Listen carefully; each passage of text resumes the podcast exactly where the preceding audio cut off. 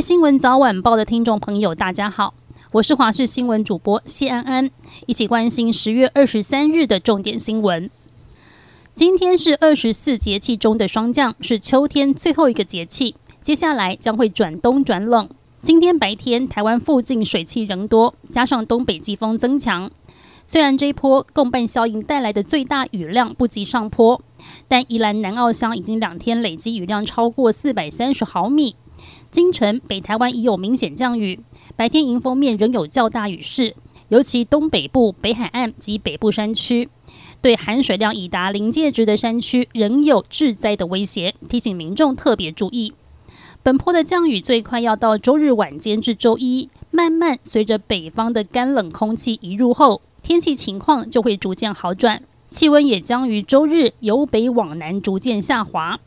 北东部气温大约落在二十一至二十六度，中南部二十二至三十度，北东部整天偏凉，而中南部日夜温差大。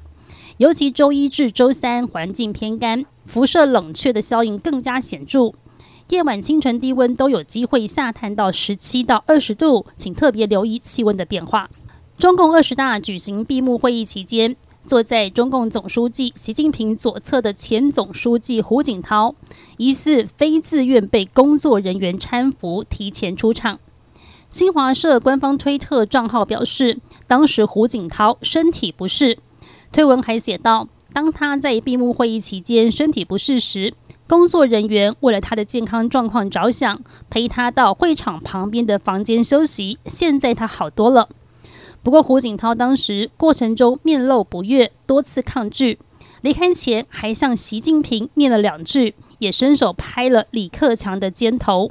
而这一幕引发各界揣测，有外媒分析认为，这象征性的移除前一代领导人的桥段，或许也是展露中国权力政治之举。乌俄战争发动至今尚未平息，双方一举一动备受外界关注。对此，乌克兰总统泽伦斯基在脸书发文曝光战争的最新动态。他表示，俄军发动大规模的攻击，接连发射三十六枚火箭弹。贴文一出，引发国际关注。泽伦斯基透过脸书发文表示，侵略者继续恐吓我们的国家，也透露俄军于晚间进行了大规模攻击，接连射出三十六枚火箭弹，而大部分皆被击落。泽伦斯基指出，该攻击也因此破坏了当地的基础设施。而先前，乌国空军就曾指出，境内各地的重要基础设施遭到俄军飞弹攻击，导致数个州通报能源设施遭袭，造成停电。台湾金钟奖创造历史，陈雅兰以戏剧《嘉庆君游台湾》破纪录的夺下视帝，是首度有女演员拿下了男主角奖。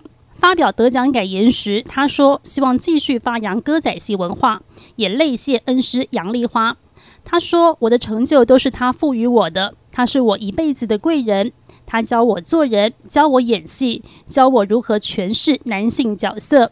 杨丽花这三个字，永远是我们大家心目中的最佳男主角。”网友纷纷留言表示：“他饰演男人得男主角奖是说得通的。”看他上台领奖非常感动。